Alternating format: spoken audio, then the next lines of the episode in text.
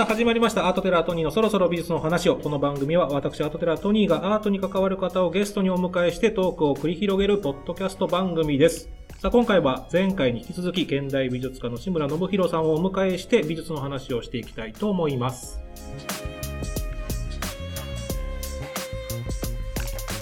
ということで後編もよろしくお願いいたします。はい、よろしくお願いします。結構喋ったもんね、全部。うん。まだ喋れるんだっていう。まだ喋る。あ、ちょっとそれは嬉しい方。え、面白いかな？大丈夫？あ、よかったよかった。いや、俺全然いい。いや、ほら、やっぱアーティストさんによってはさ、喋り苦手な人とかさ、あんま喋りたくないって人もいるじゃない？志村がどっちのタイプ？僕はね、喋るの好きだね。あ、本当？よかったうんよかった。なんか、ほら、物静かなイメージだから、あ、本当。この依頼した時も、えー、2時間も喋んのか俺って思われないかなって不安は、いや、2時間ってのは知らなかった。ちょっと長かった。や、いやでも、それは、うんあ、そんなに撮ってうん、そのね、前後編で流すんだっていう驚きは。流すし、もうだって志村さんさえよくいれば、だって何回来てもいいから。展覧会ごとに出てくれてもありがたいね。レギュラーみたいな。レギュラー。いや、前回ね、あの、美大を目指した話聞いたんですけど、その時にね、ちょっと僕突っ込めなかったけど、テレビが好きだった。そう、テレビが好きだったのは、映像を志したうん大きな理由の一つかな。何が一番好き好きなテレビ番組って言ったら。テレビ番組っていうか、うんなんだろうな。それこそダウンタウンとか、うんうんうん。トンネルズとかうん。好きだったかな。あ、そういうの見てたの？見てた。ね。ちっちゃい頃。マジで？なんかお笑いと無縁の人生のように見える。あ本うん。なんかテレビっ子で、うん。テレビつけてるともうずっと見ちゃう感じ。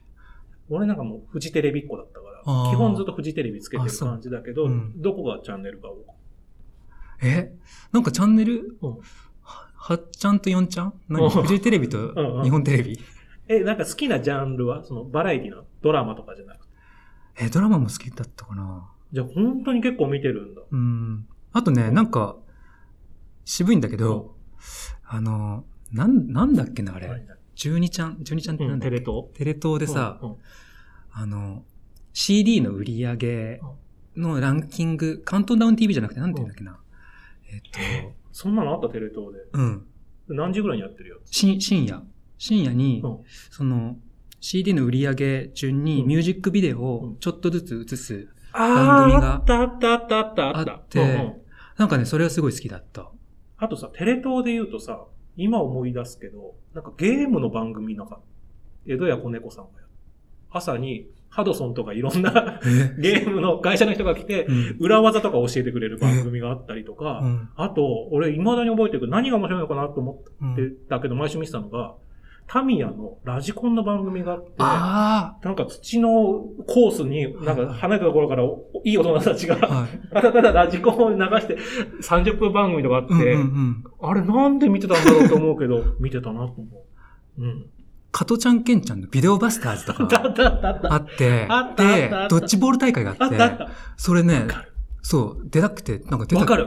わかる。気がする。たえ、出たいや、でも全然予選で負けた気がする。あ、でも出たんだ。すごい。いや、あれ多分みんなやっぱり言ってたよね。憧れ憧れてたと。うん。し、俺全然脱線だし、この話は前これでしたっけ？俺あのね、テレビで言うと、あの、アタック25出たことが、え、いつ？大学4年のあ、時。そうなんだ。うちの母親がね、勝手に応募してたんですよ。へで、気づいたら選ばれてて、え。ほんでね、あの、東京タワー、芝スタジオだったかな？それに行って、試験を受ける。筆記試験。なんかそれもね、母親が言うには、ずっと応募してたけど、1年越しにようやく受かったみ何それみたいな。勝手にみたいな。で、い行ってこいって言うから行ってくるでしょ。でさ、問題最初さ、筆記なんだけど、すごい難しいの。一問一答みたいな。うん。でね。まあ覚え、なんか2000だから4年が多分大学4年だだけど、当時オリンピックは多分なんか、なんかオリンピックあったの。当てないだ、うんうんで、それが第何回大会でしょうみたいな問題があったの。えー、何回だろうと思って、隣、隣がね、たまたま女の子で見えるのよ、回答が。うん。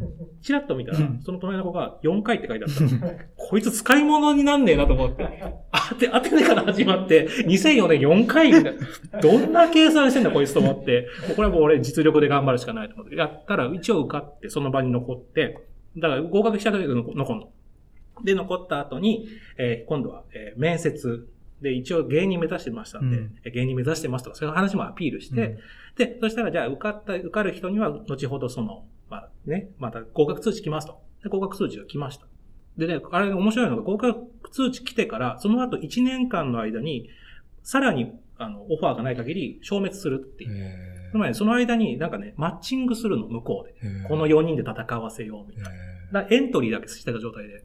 なので、運よく3ヶ月後に、ぼまあ、エントリー決まりましたで、来てください。えー放送日は2004年12月12日ですと。あれね、数字、なんかね、日付に関するクイズも毎回出るから、だから12月12日に関するクイズが出るよって意味なのね。ーうんうんで、まあ、で、まあ、行きは、行ったわけよ。そしたらさ、まあ、テレビ見てた時は結構クイズ得意だから、結構いけるわけ。これがね、実際行ったらさ、大学生大会っていう一番難しい会だ。で、俺以外全員、みんな国立大学だうん俺も千千葉大として、うんで、みんなね、クイズ研究会なの。俺別にそこまでガチの人じゃないから、あただただ千葉大学ってだけで選ばれちゃったのね。で、結構ね、千葉大学のその、が友達には、もう25万取ってくるぜみたいな、25万余裕余裕とか言ってきたはいいけど、やばい会に来ちゃったぞみたいな。でね、それでまあ、未だに覚えてるんだけど、すごい難しい、えークイズがね、もう難しいの。もう全然押せないわけ。もう周りもさ、みんな強い、つわもの揃いだから。で、もうさ、冷や汗よ。あんなに言ってきたのに俺もこれどうしたらいいんだろうみたいな。それでね、番組始まる前にディレクターが、プロデューサーさんかな。今日はちょっと神経口の問題が一問あるから皆さん気をつけるように、みたく言われたの。それがね、3曲流れますと、今から。で、あの、アタック25でよくあるのは3曲流れます。その曲名を順に頭文字を読むと何て言葉になるでしょうとか、共通する言葉は何でしょうみたいなクイズがよくあったんだけど、その日は今から3曲流れます。で、それぞれに色が入ってます。タイトル。で、回答者席の赤、白、青、緑に出てこない色はどれでしょうみたいなクイズだったのね。だからこの4択から選べみたいなクイズ。で、1曲目が赤いスイート。あ、これで赤が消えたな。2曲目、青い珊瑚礁。大学生大会で、なんで松田聖子みたいな。ちょっと世代じゃないし、うんなんで松田聖子なんだ。この3曲目も、なんか知んないけど松田聖子の曲だった。で、これはさすがにみんな世代でもないし、クイズ研究会もそこは抑えてないから、うん誰も押してないわけ。うんで、赤が出たろ？青が出たろ？ただ、こう、冷静に考えたら、もう白か緑が曲名に入ってて、消えた方が回答なわけでしょ。でももうパニックってたんだろうね、当時。ポーンと押して、ピンクって言って、多分松田聖子の曲にありそうなイメージで言っちゃったの。知ったら、シーンとなって、なんか、小玉清さんすら、え？みたいな、なんかこの、あの冷静沈着な小玉さんが、いやいやいや、みたいな、赤とか4択、4択で選べって言ってるのに、みたいな感じで、もうなんかもう、みんなが哀れむ目、なんかね、スタッフも全員含めて。で、まあ、ブーってなって、で、まあ、当然、立たなきゃいけないんですよ。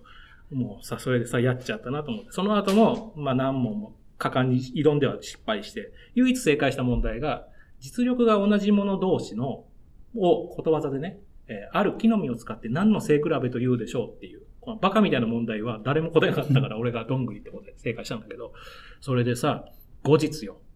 うちの大学、もうね、あんなに勇ましく言ったんだけど、もうみんなに言えなくて、静かにして帰ってきてから。もう、アタック25の話とか振られても、なんかそんなあったっけぐらいのノリ。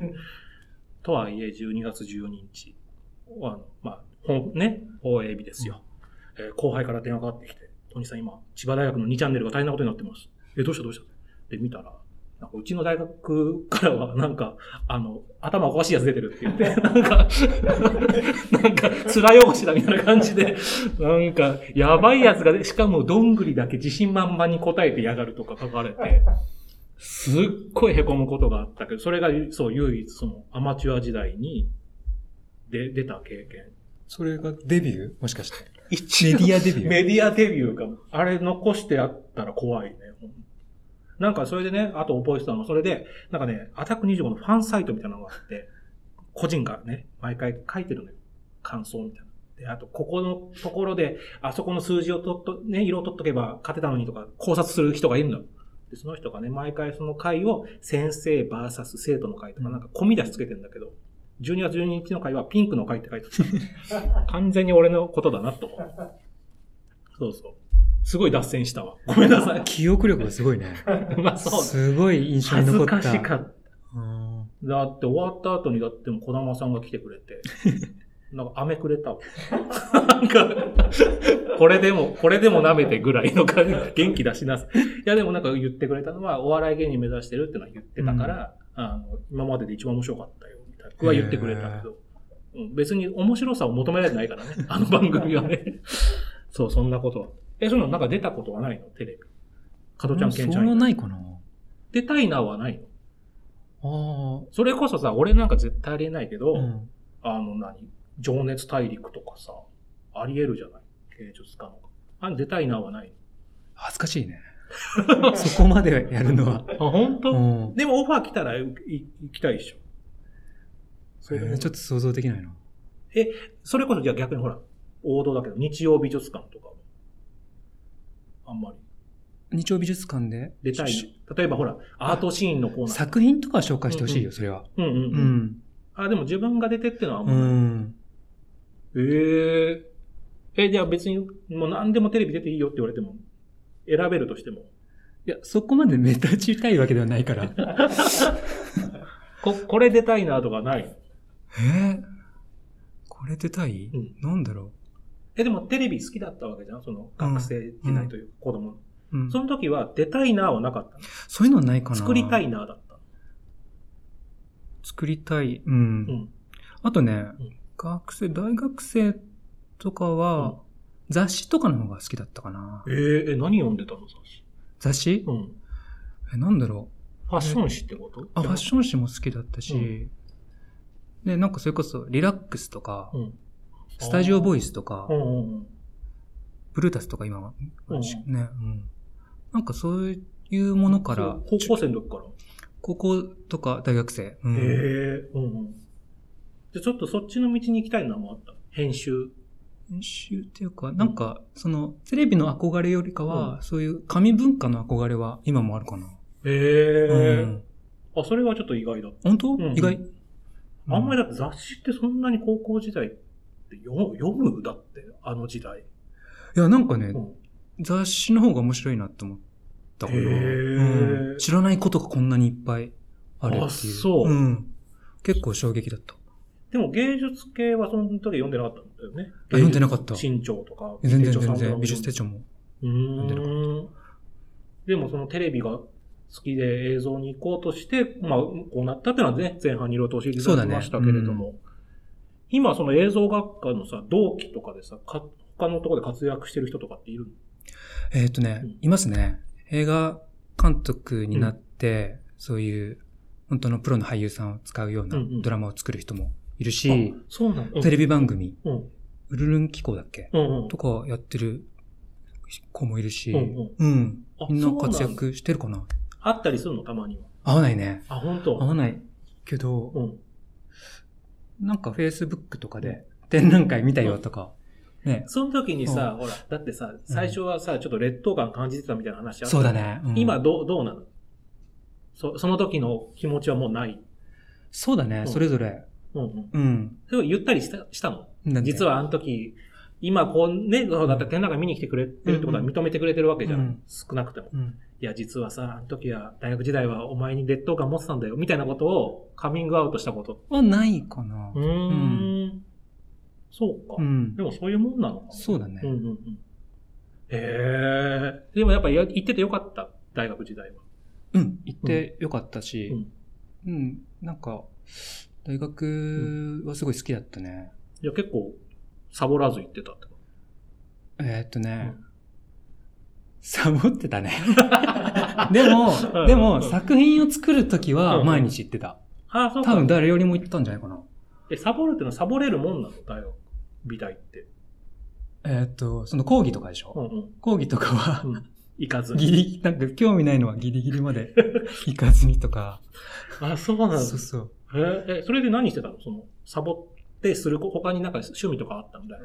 えーっとね、うんそうだね、なんか、アルバイトしたりとか、そうか、バイトなんだ。展覧会見たりとか、うんうんへえ。そういう学生時代だったかな。で、アルバイトはうん予備校で教えてたんだよね。そうなんだ。そうそそれは映像系う。で。映像系の。うんそうそう。その時のさ、生徒たちに会ったりするの？たまに。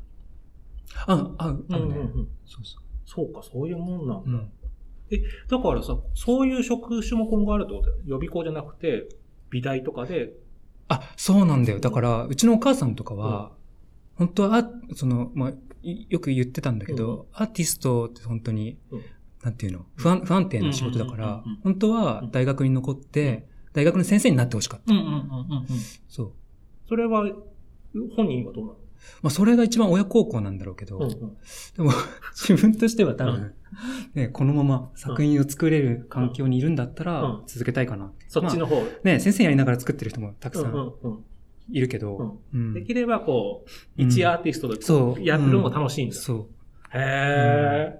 それさ、さっきさ、あさっきっていうか、うん。前半でもそういう話になったけど、頼まれてもないのにというか、自発的にドキュメンタリーの作品作る。今そういうの作ったりするの？なんか、どっかの依頼じゃなく、なんか自分で。あ、うん、やってる。いや、あるんだ。ある。らどこでまたアウトプットするかわからないわかんないけど。うんうんうん。そう。だからそれモチベーションはどっから来んの？ああ、面白い質問だね。うんでもそのモチベーションが一番大事な気がするんだよね。うんうんうん僕の中で。それがないと本当頼まれた仕事しかうんうんしなくなって、うん頼まれなくなっちゃったらもうね、うん何も。まあまあまあ、そうね。うん。だから、その、なんか、作るっていうモチベーションを確認するために、そういう誰からも頼まれてないものを作って。作って、うんで、それはなるべく時間をかけてやろうって思ってるんだよね。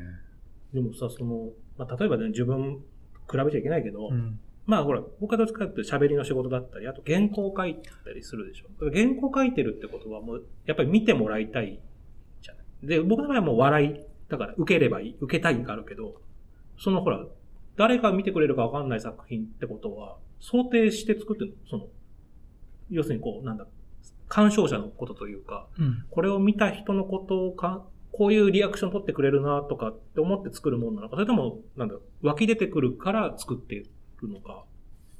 その作品の対、うん、だから、それはちょっと気になる。どう、どう思う？トニーさんは。僕の作品見て。俺ね、志村君の作品ってやっぱりね、鑑賞者のこと考えてるなと思ってるから、だから、だからさっきびっくりしたの。なんか自発的に作ってるって。んだって誰にも見られないの？あの作品をって思ってたから。うんうん。どういう、どっちで作ってる感じ？自分では。うん、でもね、その、自分で作ってる作う品、んあの、ドキュメンタリーとか、うん作った後に、誰にも見られないっていうことは考えないあ、そっか、そうか。うん。必ず、まあ、どこかで見せれるっていう、うん。自自信って言ったらおかしいけど、機会があるはずだと。思ってやってるから、でもそのモチベーション、それこそさっきの今のモチベーションだけど、さ、まあ作品を見た人の感想って知りたい方？それとも、あ、知りたいね。えなんかもう、それ、それが全てなんじゃないかなって、ぐらい。それさ、なんかこう、んなんか狙ったりするの？要するにこう、こういう風にしたら受けるだろう。受けるっていうのはその笑いじゃなくて、こう反応いいだろうなとかって思って作ってるもん。その、どっち？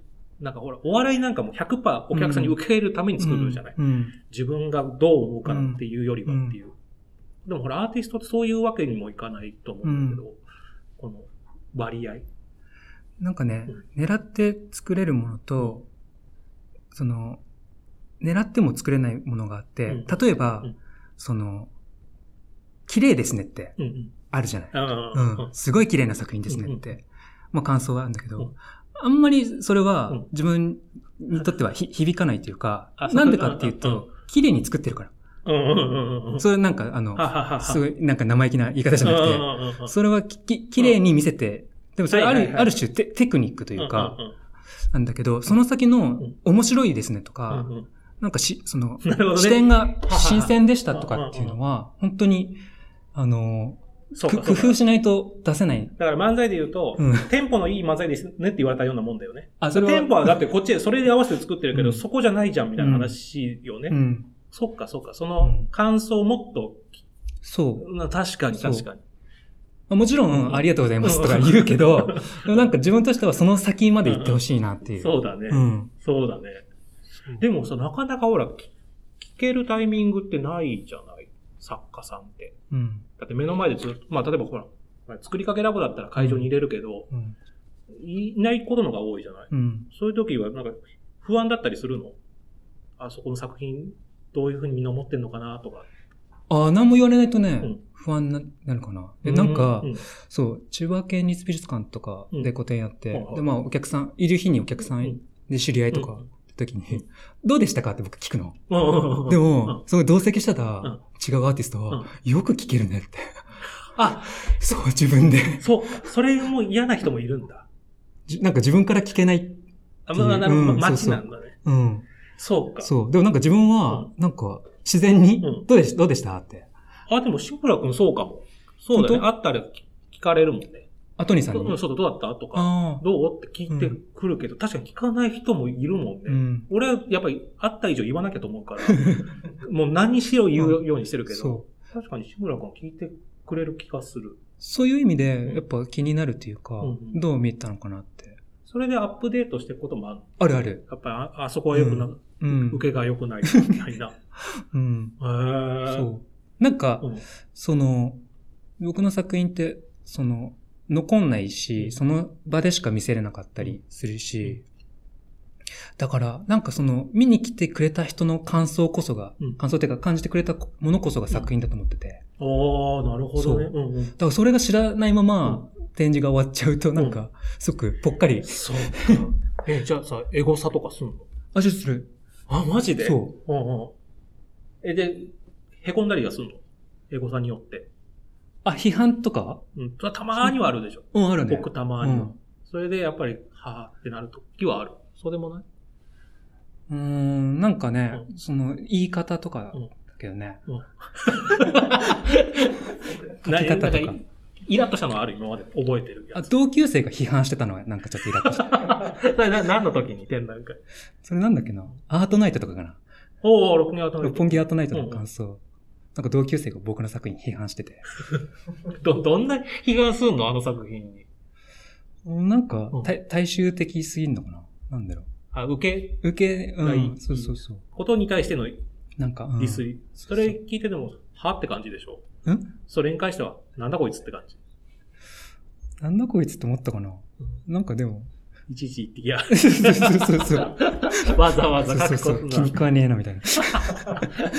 まあそらそうだよね。わかるわかる。うんいや、ほんとだってネットのニュースもそうだけど、100褒められても1のね、批判で心傷つくみたいな芸能人の方言ってるけど、まさにそうよね。うん。でもさうん、エゴサーチしても、それが全部全てでもないじゃん。うんほんと一部の、なんだろううんうんな、SNS 持ってる人だけが書いてくれたりとかだ。うんだからそれがなんか見てくれた感想の相対じゃないから、うんなんかほんと、まあ参考程度にっていう感じ。ね。でも逆にほら、褒めてるのもあるわけだもんね。のがそ多いうわけだもんね。。だねうん。それはやっぱ支えになる。うそれん。がモチベーション。うんう。ん。あ、そうだね。は、そうだよね。うん。そういう意味ではなんかエゴサできる時代になってよかったのかも、ね。そうかもね。可視化できねうん。なかった時代なんか本当に聞きに行くしかないもんね。うんか感想。うん。ファンレター的なものが来たりするの？メなんだろうな、うんメールとかはでうん、感想来るときとかはあるかな。へえ、あ、そうなの、うん。結構熱狂的なファンだなって人はいるなって思う、自分。うーん、どうかな。そこまでは。だから、この番組では実はアーティストのさ、ゲスト二人目なんだけど前回高橋健吾さん出てくれた時に、作家さんファンだったら買うパターンだけど、うんう基本多いけど、うん志村くんの場合は買うじゃないもんね。そうだね。ね。うん。応援しようとしても、てんやっぱ展覧会に行くとか、やっぱ体験するだもね。うんん。そうだよね。作そうやってなんか買える作品作ろうとは思わないドローイングとかはね、うん売ってる。あ、そうなんだ。。そううん、うう。ん。まあでもね、本当は映像がね、うん。一番いいんだろうけどうん、ちょっと売りづらいので。そうだよ。うん。そ例えばさ、志村くんになんかじゃあ、ちょっと我が家に作ってほしいんだけどっていう依頼うん。したら、金額によっては応じてもらえるもんなの？ねそういうパターンってあり得るのかえ。な、ふと思った。うん。それはどうなの？もしそういう依頼が来たら。でもその人にしか見れないからね。そうだよねうん。金額次第かな。金額。でも応じる可能性はあるよということですので、うんちょっと興味ある方おは。ご相談。ただちょっとこの話もちょっと行きたいなと思うんですけど、いろんな場所での滞在、制作についてということで、いろんな場所に行ってますもんね。この前だけ話聞いてるだけでも横浜出てきたし、う山口出てきたし、フランス出てきたし。ここれちょっとどういう流れでどう進んでいったかちょっと教えてもらっていいですか？うんうん。うんえっ、とね、もともとは、うん。まあ僕、経歴上、東京都生まれなんだけど、うんうんまあ東大和市っていうところで育って、うんうんまあ23区外の 郊外で、で、うん。なんかね、そこにはちょっとコンプレックスというか、うんうん。なんか東京といっても、うん。なんだろう、目黒区でもないし、新宿区でもない区、なんか東京の。確かに。そう。かといって立川とか八王子とかでもないし、そうだそうそう。そう。で、なんか面白かったのが、美大に行った時に、ね、それこそいろんな全国から来ててうん、行ったこともないようなうん。地域からうん、あの、集まってんのがすごい面白かったんだよね。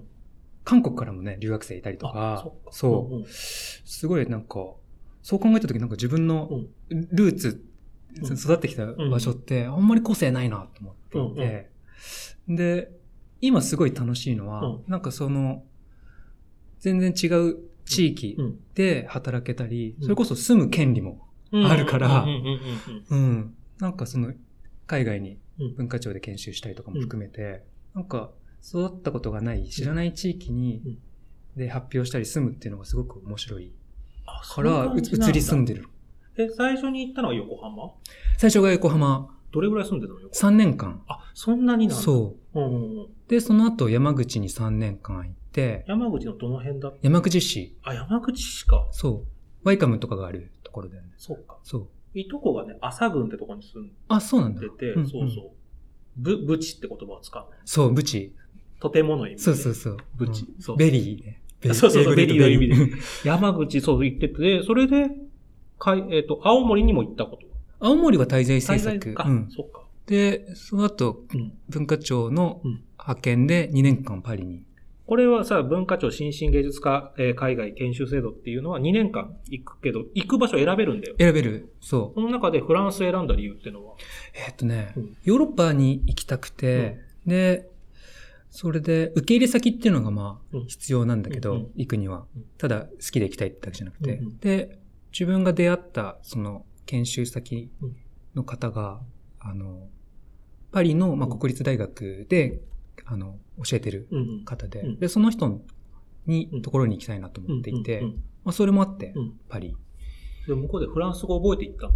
あ、覚えないで行って、うんうんで、向こうで、あの、語学学校みたいなの通って、えーそうなん移民の人たちと、難民の人もいた。一緒に。今でも喋れるの？少しは。いや、全然喋れない。もう、使ってないから。うん。えーでも当時はちょっとしゃ日常会話ぐらいはできてたの。あのね、微妙だけどね。まあでもなんか、バス停で待ってるおばちゃんとかうにん、ちょっと話してみたりとか、へ買い物、うん買い物とかはえ。してたけど、なんかねう、ん議論が好きだから。議論とかになったらもうお手上げ。全く、その時はどうするの？え英語をやるの？もう英語で話せる人は英語でそうか。やって。え、でも英語も喋れる英語そんな喋れないよ。でもやっぱ喋るのは議論とかは好きなんだ。そうだね。なんかね、全然違うバックグラウンドっていうか、文化圏の人うん。と話すってのはすごい面白いなと思って。それこそ、最初にその横浜に行った時、小金町。でレジデンスした体験がすごくうん。大きくて、うん。最初に 2, ヶ月ぐらいかな、うん。行ったんだけど、あそこって日本人だけじゃなくて、海外のアーティストも招聘しうんて一緒に滞在する。あ、それがすごい自分にとって刺激的な刺激的で。うんうわ、こんな世界があるんだと思って、あ、そう。そうそういうの好きなんだ。うん。俺、こう見えて人見知りなんで。だから、それ笑っていいところ？違う違ういや、本当だから、違うなんかね、人見知りと思われてないんだけど、人見知りだからプライベートは、なるべく人と会いたく、喋らない。うん本当に。だからそういう文化違うとこ行ったとしても多分喋んないで一緒があ、そうから、結構だから積極的なんだね、そうやってこなんかみ、なんかね、みんなと仲良くなれるわけじゃないけど、でもなんか、仲良くなれた時に、うんそういういろんな話をできるってのが、う。う好ん。きかな。そう、だからコミュニティを作れてくじゃん、志村君って。うん。俺もうマジでできなくて、それがうん絶だってもうパーティーすら苦手だもん今こういう時期だからないけど、うん。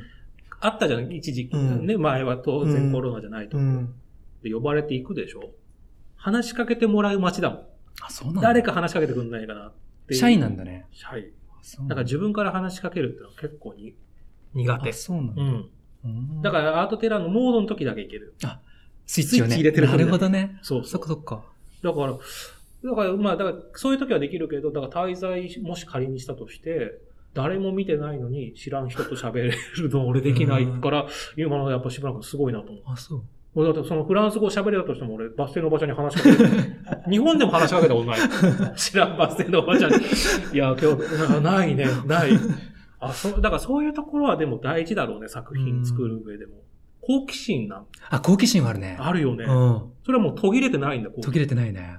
すごい、ね。まだまだこういう時代だけど、うん行きたい国とかうん、行きたい場所いっぱいあるね。今さ、じゃこれまた、またね、千葉県に住んでるじゃない？たまたまっていうか、この後ちょっと話うんそうだね。じゃあこれもある程度行ったらまた別のとこ行ってみたいのはあるんだ。こ将来。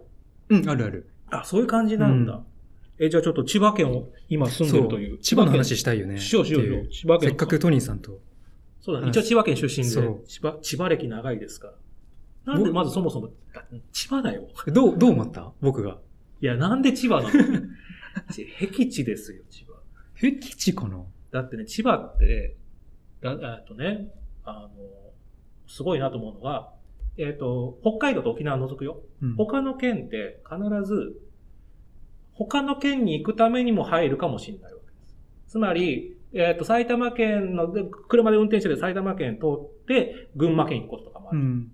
でも千葉って、この先何もないので、千葉にしか用がない。あだから、京王道路運転した時に、あ。うん。他のとこだったら、ようこそ埼玉へとか、ようこそ群馬へだけど、お帰り千葉へって書いてある。だから誰かが来ると思い込んでないのよ、千葉って。まあ本当に用がない人は来ないっていう感覚が多分千葉県だと思うし、あとほら、利根川とさ、江戸川ではいはい。分断されてるでしょ。うんまあね、千葉埼玉論争ってあるじゃん、うん結構。で、やっぱり千葉出身だとして埼玉出身には、やっぱりもん、うんね、イラッとするわけ、ライバル視するじゃん。ある時に埼玉県の、芸人時代のね、埼玉県の友人が、だって千葉って島じゃんって言われて、えー。一瞬何のことか分かんなかったけど、うん。あ、そっか、みたいな。うん。確かに、川でこう分断しちゃってるから、うんうん。っていうのがもうね、コンプレックスはやっぱすごいある。なんかさ、不思議だよね。僕もその日本帰ってきて、でテレビで見てさ、うん。びっくりしたのが、うんたまたま高田純次の番組で、うんうん。あの、観光地、うんまあ、新州とかどっか観光地でインタビュー、ああの、うんうんうん来てくれた人にインタビューする。うん。で、どっから来ましたか？うんって言って、で、おばちゃん二人がうん、東京からですって。言って、で、高田純次が、そっか、その後ツッコミで、うん。東京のどこですかって言ったら、ちょっと曲がって、千葉ですって。いや、これね、わかるわかるわかそれるわかる。見見ながら、なんかすごいなと思って、で、本当千葉の人はだって、まあ地方行く。まあ俺なんかそうだけど、例えば群、富山県とか、えー九州とか行くでしょ？どっから来ましたか？東京の方からっていう。東京からはちょっと嘘だから、東京の方から来ましたっていうのは結構平気で使うんだけど、うんちょっと千葉面白いなと思うのがね、アートツアー、今この時期だからやれてないんだけど、アートツアーってやってて、いろんな人が集まってくれてたわけ。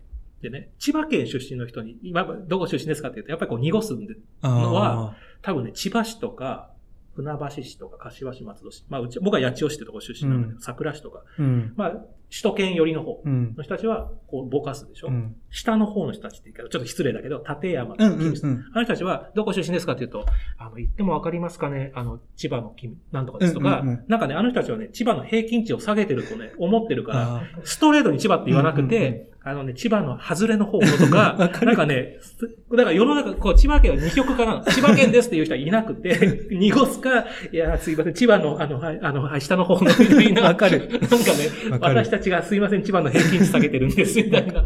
あれはね、やっぱ千葉の謎の文化だなと思うし、それこそほら、よくネタにされる東京ディズニーランド、うん。千葉なのにって言うじゃん。うんあんなん可愛いもんでさ、うん。東京ベイララポートの。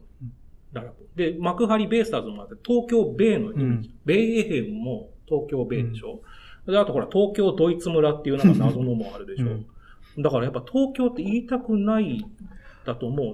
これ、うんそれのさ最たるものが、あの、小倉優子がうん。最初コリン星って言ってたから、ついに架空の、架空の星までち千葉って言いたくがないためにみたいな感じだから、これね、他の県よりもやっぱ千葉って愛犬心がない。と思ってはいる。だからうん埼玉はやっぱりさ、ね、同じような立ち位置だけど、でもやっぱり飛んで埼玉とか、やっぱり埼玉って言葉を使いたがるのよね。うん。埼玉スタジアムだし、埼そっかそっ玉国芸術劇場とかさ、埼玉っていう言葉は使って自虐するけど、うん。千葉はね、なるべくもう千葉と言いたくないみたいなところは、これね、やっぱり47都道府県の中で結構唯一のなん県か不思議だよね。なんかそれこそ、現代美術作家でも、うん CV って略歴で、うん千葉に住んでんのに、うん東京拠点に活動してるとかっていう人 何人かいる。いや、わかる。あのね、あとね、千葉のやっぱ良くないところは、やっぱり、さっき言った東山都市もそうかもしれないけど、ほら、例えば出身千葉ですって言うじゃん。そうするとね、特に芸人時代なんかそうだけど、先輩たちが、他の県だと、例えば福福岡ですったら、あ、なんか、豚骨ラーメンのうまいなとかあるじゃん。千葉に対する引き出しがなさすぎて、まあ、落花生かディズニーランドのことしか振られずに、あとはなんか自分で何とかしろみたいな。なんかこうみんな千葉の引き出し、物が入ってないから、そういうところは千葉ってあるかなと思ってそうか。て、でだから改めてなんで千葉を選んだの？そう、すっごいいろんな人に聞かれたんだけど、うんその文化庁でうん。パリ2年間行って、で、まあもちろん帰っ、うん。まあ、残るか帰るかうんうん。しか選択肢なくて、まあ日本に帰ろうと思って、で、まあ、山口に住んでた家は引き払ったんで、うんうん。もう本当じ自由、うんうん自由で、まあ、どうしようかなってね、考えうんて、で、その時、まあ羊の作品を作り始めていて、で、フランスで、まあ、撮影したものと、うんうん。あと、まあ、成田空港があるところがもともと羊の牧場があったうんうんうんうん。ので、まあ、成田のことをうん、まあ、取材するだろうなと思って、で、まあそこに通いやすいところ、うんうんうん。で、千葉だ。でうん、千葉。にしたんだよね。で、最初に、帰ってきた時に最初に住んだのが、桜市っていうはいはいはいはい。ところうん。で、人口20万人ぐらいかな。でもね、芸能人多いんだよね。うんうん。長嶋茂雄さんとか、高橋直子さんとか、あと、バンプオブチキン。あ、バンプが桜出身。あと、麻生久美子さんもあのあ、たり。藤木直人さんもあ、そうだね。ねうん。そうなんだよ。八千代市はね、全然いないから。うんうん。ジャンポケの斎藤くんぐらいだから。同期の。だから、そう、なんか華やかなイメージなの、桜市。うんうん。そうか、でそも、桜のどの辺に住んでたの？桜の、本当えーっ、と、旧市街地っていうのかな、うんあの、桜市立美術側？ちょうど京ねあ間ぐらいかな。そうかそうかん。城下町があった。城下町のね、うんうんそう、あの、お大通り。えっ、と、なんて言うんだ？えっ、と、オランダ通りじゃないや。えっ、と、その名前？うん、そうそう。うんうんうん。ええでもそこに住んでた時の方が便利じゃん、まだ。今だって、なんか書いてある、香取市の古民家に。だってよ、どなぜ？さらに、そう、それは、うんえっ、と、実際桜に住んだのは1年ちょっとで、うんうんで、まあ作品も完成うんできて、うんで、まあ、そこはまあ仮住まいというか、まあ、その、離れに住んでたんだけど、一軒家の離れを貸してくれで、もうちょっと、まあ、広い場所であったりとか、違うところに行こうと思って、でも、なんかね、千葉自体は、まあ初めて住んだんだけど、面白いなと思ったんだよね。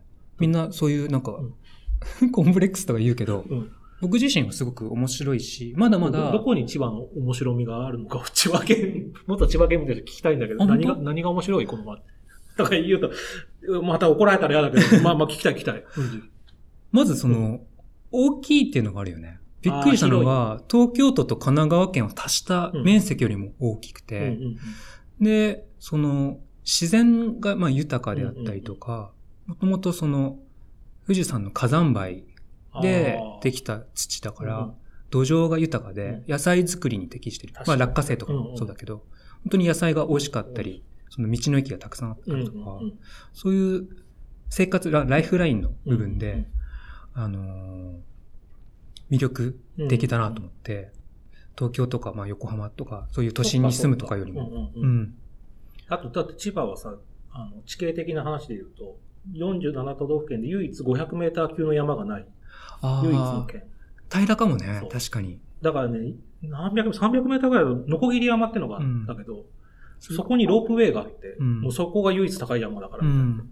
多分ね、ノコギリ山行ったことある千葉県民ってね、6割いる説。うん。意外とみんな行ってるから、うん。やっぱりそこはちょっと不思議な県、まあそういうのはあるかも。確かに地形の面でもね。うん。まああと海はね、確かにね、うん。そうそう。魅力的だなと思うけど。そう。でも、桜って、まだ、あの、東京のね、ベッドタウンみたいになっちゃってる部分があって、実際、大家さんあの、僕が部屋借りてた大家さんとかは、うん。本当毎朝東京までうん。電車で通勤してたの。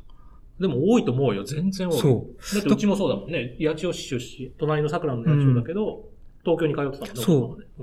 なんかそう考えると、うん。まあね、さっきのどっから来ましたかって言って、東京って行っちゃう気持ちもわかるなと思っていて、で、その、まあ、新しい拠点を探すときに、本当にたまたまなんだけど、うん。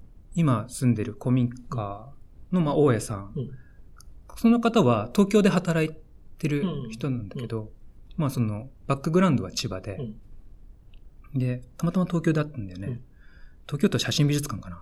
まあ、す久しぶりですって言って、で、なんか、家とか持ってませんみたいな。え、どっちから自分が僕が、うん。そんな質問あるそう。それは家は持ってるだろうけど、住める家っていうそうそうそう。なんか、物件、物件とか持ってませんって。聞いたんだよね。それで持ってそうな人なんでしょ？あ持ってそうなだ人。全員会う人会う人に聞いたわけないでしょ、当時。なんか家持ってませんみたいそう。な。やべえの来たなと思われるもんね、もしそうだとして。あの、全員ではないです。でも、なんかの直感で、なんか物件持ってませんかって、知り合い捨てでもいいから、んその千葉にこういう家がある。うん。そしたら、結構まんざらじゃない顔してうん、ちょっと考えた後うん。に、カトリッシーって興味ある。おうおうすごい会話。でうんうんで、サワラとかあるって言って。うんうん、で、行ったことはないけど、すごい気になっうんうんて、で、いや、もちろんありますって言っうんて、実は、その自分の生、うん生家自分のお母さんが生まれ育った家があって、6年間人が住んでない。うんうん。で、そこ実は空いていて、もし興味があったうん。ら、あの、見に行かないって言って、うんで、それで見に行ったんだよ。で、香取市っていうところも初めてう、んうん千葉、まあその、なかなか行かない。香取神宮がある。そうそう成田から、まあ、タコ市があってうん、で、さらに香取市っていう、そうだね。そう、銚子の一個手前うんうんうんうんで、で、行ったらさ、うんやっぱ、ゾクゾクしたんだよね。なこんなところがあるんだと思ってうんうんうん、こ好奇心があるから。そうか、そうか。ちょっと見たことない光景だし。うんうん。で、なんかその、帰ってきて千葉の桜に住んでて、うんまあ千葉を拠点にしてますって言ったけど、でも実際はなんかね、周りの人東京に行ってたりとかうんしていて。まだちょっと千葉感がなかったね。そう、千葉感がなかったんだよね。自分の中でまあ桜の人に申し訳ないけど、桜も独自の文化いやいや、あるけどだから、桜にとってどっちが正しいのか。桜としては、そうそう、千葉感なくてよしって思ってるかもしれないしね。それはわからんけど。そう。そうか。うん。香取に降り立って、もう周り、家の前とか田んぼしかないんだけど。あ千葉に来たわと思って。ちょっとな、それはそれだから千葉県民としてはどうし、どうしたらいいんだ？いや、あれを千葉と思ってほしくないという人たちもい本当？いや、いると思う。本そういう人たちが、いわゆる東京から来ました発言する人たちはあ、、そうなんだ。そうそう、だから千葉と。多分ね、千葉市の人なんかは、そう思われたい人いないと思うよ。あ、そう。多分、多分だけど。だけど、そうね。そうか。でもまあ、よりなんかこう、元の千葉だよね。そうそう。元々の千葉そう感。そうで、なんか僕の作品自体も、なんだろうな、その羊とか、うん。うん。さっきの牛とかうんうも、取り残されたっておかしいけど、あうんうんなんか残されてるものに光を当てるっていうアプローチをしてるから、まさに今住んでる場所ってぴったりなんじゃないかなと。でも言ったらだってさ、千葉のさ、もともとは、だって香取神宮があるってことは、拠点だった場所だからね。ああいうほら、香取神宮、鹿島神宮とか、まあもう一番古くから考えたら、千葉の一番本拠地だった場所は香取だから、そうだよね本当はね。心臓だよね。そうそうそう。うんそのだからそこに作ってるんだけどそ、国宝もあるしね。そう。まあ確かに今、ね、香取が、じゃあ本拠地かって言ったらそんなないけど、うん。取り残されてるって言い方はあれかもしれないけど、そうね。あ、そうそうそう。え、その古民家はど、どれぐらいの間取りなの？間取りか、考えたこともないけど、ほんとね、うん。すごい広い。古民家で暮らす、えーだって、えすご庭がね、とにかく広くて、裏山とかがあって。え、何すんの普段は？その古民家で。古民家で、畑仕事とかもすんの？それはさすがにしない。それはしてないんだけど、うん。まずね、その、片付けをするっていうところから。そうだよね、6年、あれだ。とそう、ん。うん。それアトリエとして使ってるってこと？えっ、と、今はうん。まだ生活だけなんだけど、うん。まあアトリエとしてうん。拡張してる段階で、うんうん来週とかもね、うん。ちょっと、あ、今週か。うんうん。あもうもう今月、うんうん。工事とかまた続きをやるんだけどまだね、うん。続きをやっていて、うん。そう。えそこからさ、近くのえ、でえっ、と、駅までは？最寄り？駅？えっ、と、一応最寄り駅は尾身川駅なんだけど、まあ歩いたら1時間以上かかるよね。え、どうどうやって通って車？車あ、車なんだ。そう。うんうんうんだから車生活になったんだけど、うんうん。え、そこでさ、だからじゃあ千葉に、え、何年目になるってこと？今のその。1年、1年以上経ったね。その地元の人とかも喋ったりするあ、もちろん。の地元の人とかはすごい喜んでくれて、若い人もい多いの？それとも結構、やっぱり年配の方も年配の方が多いね。多いんだそう。だからなんか野菜とか、本当テレビで見てたん暮らしでね、野菜とかう、んうん。お餅ついたからって言って、お餅持ってきてくれたり、あ、そう。なんかうう赤飯持ってきてくれたりとか。へえ。そう。こんなことあんだって。え、だからさ、そ俺そういうのもしされても結構、ピシャッとしちゃう方だから、普段。うん。でも、たまそれからもう後ろが合ってるんだね。そうそう。もうそうやってこう交流できることが。うん。で、その時にさ、僕はなんか説明はするわけ。自分はアーティスト。あ、なんかそれが幸運だったのは、うんまあ一応そういう話をするんだけど、うんなんかそんなに、まあそういうアーティストだからって言って、あ怪しがったりしないで、受け入れてくれる集落だったんだよね。例えばさ、絵だ、画家だったらさ、ほら、この作品だよって見せれるじゃん。うんプロジェクションするの？ちょっと、ちょっとじゃあ、これ、こういう作品ですみたいな感じで。できないよね。そう、じゃんどどうするの？一回お風呂場に白いあの、あれ入れて、レースのやってみると体験してくださいってこれです、みたいな。でも、だから、そこ、あんまり突っ込んでこないんだ。そう。皆さん。そあ、そこはいいよね。う。うん。なんか、よくわかんないの来たなってなってないんだね。そうなんかそういう古民家暮らしとか田舎に行った時に、まあコミュニティとの距離感みたいな問題で必ずしもうん出て、あの、出てくると思うんだけど、うちの場合はそんなに、うーん。よよそから来てるけど、うんなんかそんなに拒まないで、へえ。うんむしろなんか気にかけてくれ。ちゃんとほうほうほう。なんか生活できてるかみたいな。いいね。そえ、でもさ、ちょっとマジ率直な疑問なんだけど、飽きないその生活？刺激がなさそうな気がちょっとしちゃう。う。いやもう刺激だらけだね。へえ、うん。こう都会にいるよりも。うん。あ、都会とは違う刺激かな都会にはない刺激。だってコンビニとかないわけでしょ？コンビニ、あるはあるけど車でしかうんない。車で行くしかないよね。え、ツタヤとかもないでしょ？ないね。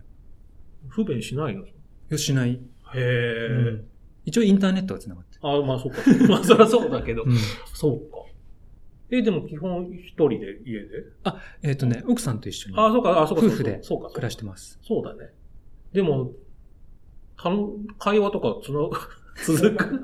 いや、この場場所でというのもあれだけど。いやなんかね、日々ね、うんなんか、まあトラブルじゃないけど、うんなんかいろいろ、ある。はハプニングがうんうん起きるから、もうそれにで対も。そう考えるとさ、あれだね、だからさ、去年ね、2020年に、やっぱコロナでステイホームになった時に、俺なんかもうやることなくなっちゃって、うんあれだったけど、そんなにじゃあ関係ない。あ、関係なかったし、ホームとなって。自分はそのタイミングで古民家、その香取の古民家に引っ越してよかったなって思った。のあそう4月の。あ、そっか、そのタイミングなんだ。そうそうそう。本当誰とも会わないうんうん。し、うんでも自然は広がってて、うんうん。で、ね、ちょうど春で、いろんな植物が芽芽吹き始めて、うんうんうんなんかね、すごいゆ豊かだったね。へえ。これでもさ、普通だったらさ、あ、ここ見つけたからもうじゃあここに根を下ろしたいなってなるような気がするけど、またどっか行きたいわけでしょ？え、どっか行きたいっていうか、まあ、今今住んでるところが、その自分自分でうんか買って自分の所有物じゃないから、うんうん。借りてる状態だから、でも今は結構しっくりきてるんだね、今の場所は。しっくり、そうだね。う。うん。でも、まだ家の中は、その、壊れてる部分とかうんうん。あるから、これから直してって、うんうんうん。ね、もちろん不便なこともいっぱいあって、それを良くしてうん。こうとは思ってるけど、でもなんかそんな千葉って魅力的なのかっていうのを改めて今き、なんか他人に言われないとわかんないもんね。うそうやって。ん。いや、で、それこそ、去年の2月かな、うんうん。フランス人の友人がうん。子供連れてきて、うんうん。で、その来たいって言うから、うんあもう来て来てって言って、来たら本当感動してたよ。へえ。な、何？に？風景。ほう。うん。そう。へえ。え、ほらでも千葉もさ、下が、南側もあるじゃない、うん意外とさ、南房総とかは、アーティストが移り住んでるって話は聞くんだけど、そううんそっちには興味なかった？えーとねまあ今回たまたまね、ほら、香取市が空いてたそうだねっていうのもあるんだろうけど。うん。そうだね。うんそっち、一応、えっ、と、まあ、日帰りで東京まで行ける距離っていううんのも大きいのかな。ああ、なるほどね。うん下の方まで行っちゃうとね、ちょっと遠くなりすぎちゃうかもしれないけど。でもね、意外とね、行きやすいと。あ、本アク当アラインあるから。あ、そっか。うん。早いんだよね、うん意外と。そうか。なんか改めてそうか。ちでもさ、千葉に住んでからなの？その千葉県美術館。そうそうそう。千葉市。意外と千葉をやっぱう売っといた方がいいんだね。千葉の人は声かけてくれるわけじゃん。そうそう。だから、その、千葉に住んでるけど、東京拠点に活動してるっていう経歴書いてる人たちは、うんもうみんな変えた方がいい。そうだね。そうそう。だって千葉に来て、だってもうすぐ千葉の仕事、桜もやったもんね。桜もワークショップ、もう3つ制覇してる。制覇って言ったらおかしいけど。千葉の。うん。千葉を言うだけで。そう。なんか千葉の新進作家ボリューム1とか、ねわかる。あれとかも、ただそうだよね。そんなに長年住んでないのにいいのかなとか。いや、だから俺も、まあ、こうは言ってるけど、やっぱ千葉出身であること隠してないから、なんか千葉の美術館の仕事多いもんね。やっぱ千葉はそういう文化館、ね、俺でも千葉のすごいすごいいいとこだなと思うのは、結構さ、県立、まあ、最近は千葉県立美術館もなんかね、こうやって現代アートもやるようになったけど、基本さ、千葉ってさ、東京で済ます感覚なの。だからなんか東京にあるからいいやと思って、多分ね、千葉と俺埼玉県だけだと思うんだけど、あんまり美術館少ないけど、公立のもの。あ、そう？で、そんなに頑張ってない上。あいや、埼玉県美さん頑張ってる。うん。千葉県美ってさ、うんまあ今は頑張ってるけど、うんうんうん数年間展覧会もやってなかったし巡回展ばっかだったからそうだね。でもほら、水戸芸までなると、もう東京になかなか行けないから、水戸で頑張るしかないみたいな。そうだね。千葉ってそうやってこう、なんかなんないんだけど、その分私立が頑張ってる。そうだ。ね。河村さんだとか、うん保木さんとかね。ねで、あと千葉市美術館もすごい頑張ってるし、なんかそこはね、ちょっと他の県とは違うのかな。うん。なんか文化度がっていうね。うんうん。あ、もうなんかあっという間そっか、そう文化度低いと思う。えーでもさ、上げていきましょうよ。いや、あげたいあげたい。いや、わかるわかる。だそう、それでさ、そうそう、あの、今年やるのかな、結局。今年2021年に。本当は去年、2020年やる予定だった、千の葉芸術祭っていう、ね、あの、芸術祭、こここも千葉市美術館の拠点になっていて、はいはいディレクターやってる人が、大内治さんっていう。あのグラフィックデザイナーなんだけど、はい大内さんも千葉出身で、で、千葉を盛り上げていきたいって言って、うんうんで、仲良くなったから、あそうなんだトニーさんもちょっとぜひ千葉出身なんでって言ったから、今、ちょっとやっぱ千葉を盛り上げていこうは、なんか、ちょっとなってきたよね、ムーブメントとして。だからちょっと志村くんが、千葉去らないうちに、ぜひぜひいろいろとやりたいなというふうに思います。なんか他にちょっとぜひぜひこれだけ言っておきたいとか、あります？いや、なんかね、トニーさんの話もっと聞きたかったんだよな。本当に？何でもいいよ、聞くよ。聞いて、聞いていただければで。なんかそれこそトニーさんのモチベーションは何なのかなっていう。こんだけうん展覧会たくさん見て紹介していくっていう、そのモチベーションは何なのかなって。こいこのね、番組のね、1回目か2回目に、プロデューサーに、トニーは将来何になりたいんだ？って言って、これはアートテラって仕事がなくなるのがベストだなっていう話をしたの。だってアートの説明をさ、しなきゃいけないっていうのはさ、不健康な状態だと思う。だって映画の魅力を教えてくださいなんて言わなくて済んでる。小説の魅力を教えてくださいなんて言わなくたって済んでるわけだから、みんながアートについて興味持ってくれたら、アートテラーって仕事がなくなるだろうなと思ってて、なくなるのが正解です、みたいなこと言って、あなんかいいこと言ったぐらいに言ったんだけど、その後に、何回目か、よく、天野さんのね、会があって、その後の打ち上げで、その、あれは良くないみたいな。なんかこう、も、目標がなさすぎるぐらいの、なんかね、言われてうん、天野さんと二人でなんかうん。いやいや言われて、それで俺考えた。なんか俺、うんじゃあ確かになんかふわっとさし確かにしてたなと思って。で、モチベーション、最近思ったのが、なんかね、鳥人間コンテストをやってる気持ちかなっていう。つまりね、俺、ゴールがない仕事だと思う。この上がりがないというか、だからこれをアートテラーっていうのをこうやり続けていくのが、あの鳥人間コンテストってさ、いくま、いいつまで飛行飛行できてるかみたいな。あれ、あの人たちがどこに向かうかじゃなくて、こう、耐えてるのを楽しんでるじゃない。多分アートテラーってそういう職業なんだと思ってて、トニーという人間がアートテラーとして、ずー、いつまでこれが飛行できるのかって、なんかそこに向かってる、だから毎日、その飛行距離を伸ばしていく、その飛行距離というか、まあ、この活動歴を、いつまでこう、トニーとしてやっていけるんだろうっていうのを、なんか見せることによって、みんなが、あいつまだやってんな、みたいな、うん。まあ、まだ頑張ってんな、まだ漕いでんな、みたく、うん。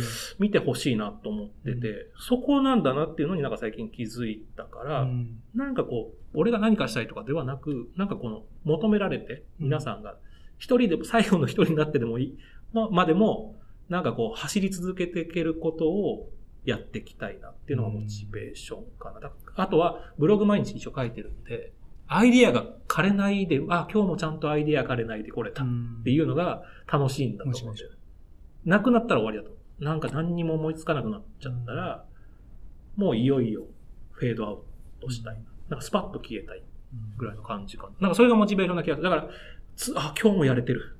みたいな感じ。アートをうん、その、題材にするっていうことは？もうそれはもう大前題材提で。だと思う。だから、うん。アートを広める立場でいたいじゃないですか。うんそれはね、ずっと思ってるし、うん。だから権威にはなりたくないんだよね。うん。なんか評論家とかにはなりたくないし、うん。だからもう、で、なんだろうね。だし、あとはやっぱアートに興味なない人のために仕事していきたいうんから、なまあそれは未だにそうかも。なんか、うんカルチャーセンターの講師とかもやらないのはそういうことで、うん興味ない人のためにやっていきたいし、うん。それはね、さっき確かに、あの、ほら、あの人見知りするとは言ったけど、うん。業界の人にもね、いいろいろとこうお世話になってるし、で土村君みたいなアーティストもいっぱい、このこんだけなんか魅力的な人が世の中にいっぱいいるから、この人たちを、なんかもっとこう、スポットライト当てていきたいなっていうのはあるかも。なるほどね。うん。だからそれはこう、やり続けたいのはなるほどね。あるね。その分、そうすることによってなんか、僕がもう儲けたいとか、なんか僕がなんか目指したいはあんまないうんかな。なんかこれをやり続けられるのが楽しいなるほどね。感じかな。それがモチベーションかな。まあでも俺もあれはやるよ。本当に。あの、エゴサはするし、うん。エゴサして毎回イライラはしてる。うん、してはいるかもね。する。うん。なんかね、そこが僕はうん。今日聞きたいなと思って、なんか自分、まあ、作る人の立場から言うと、なんかその自分の作品を紹介するときにさ、うん。ここがストロングポイントですとか、うんうん。ここがあの面白くて他と違うことですって、一応言えるけど、うんうん。なんか自分で言ったらおしまいというか、それはうん。見てもらう人に発見してもらうとか、それこそトニーさんみたいな第三者が紹介することの方が伝わりやすかったりするのだで、立ち位置がね、グルメレポーターみたいなもんだと思ってんの。うん。あの料理評論家じゃなくてね。で、だってでもラーメン食べに行くってなった時に、料理評論家が言うよりもグルメレポーターの発言聞きたいと思うんだよね。まあ、まずはね、食べログの意見みたいな。だし、あとは、やっぱほら、今言ったように、作家さんがいくら言っても、ね、お店が言っても、お店がうちうまいよって言っても、うんいや、それはお店が言ってるんでしょって思うところもあるから、やっぱり第三者、グルメレポーター的な立ち位置の人がいないとなとは思ってて、うそこをやってる感覚はあるかもね。ううん。ん。だからでも今日はなんかこうやっていろんな話引き出せ、引き出せたっていうのも変だけど、あんま聞かない話を言ろうとしてくれたから、あった？どの？いやいや、だいぶしてたよ。本当？多分こんなビテ帳で載ってないでしょ、こんあ、なベテチョには乗れないね。求められてない、求められるでもなんかこういう、ほら、でも作家さんもさ、ね、こういう同じ生き方してるじゃうんんっていうことをなんかもっと、もっと当たり前のことなんだけど、そうだねなんかこういうのどんどん広めていかないと、うん。なんかやっぱりアートって敷居高く見えちゃう。そこな気がするんだよね。うん。ね、同じものを見て同じものを食べて育ってるのに、そうそうそう。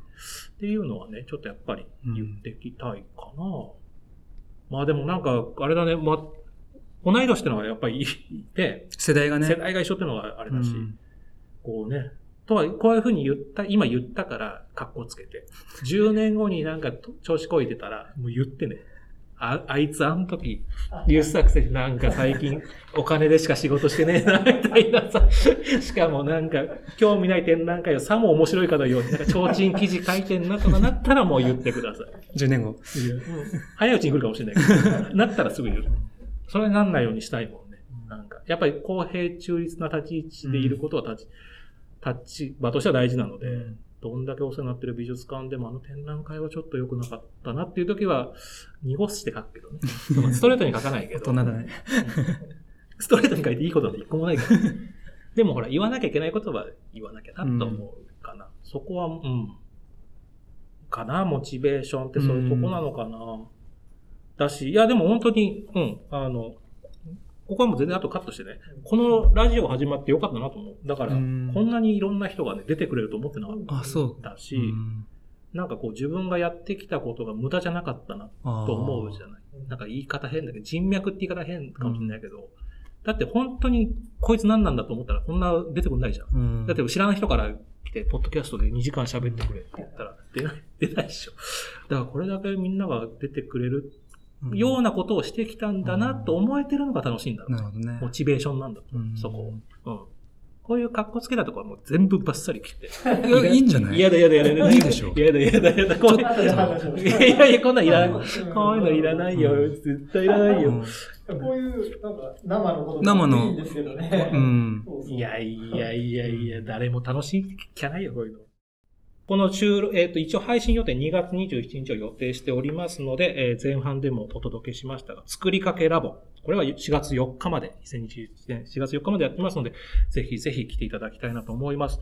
今の段階で言える、なんか、他の告知とかありますか？志村。えー、後半に従っていくにつれ面白くなっていくはずです。はい。作りかけラボ。はい。さらに、まあ、展覧会があるとか、ありますか？えっ、と、今年、そうですね。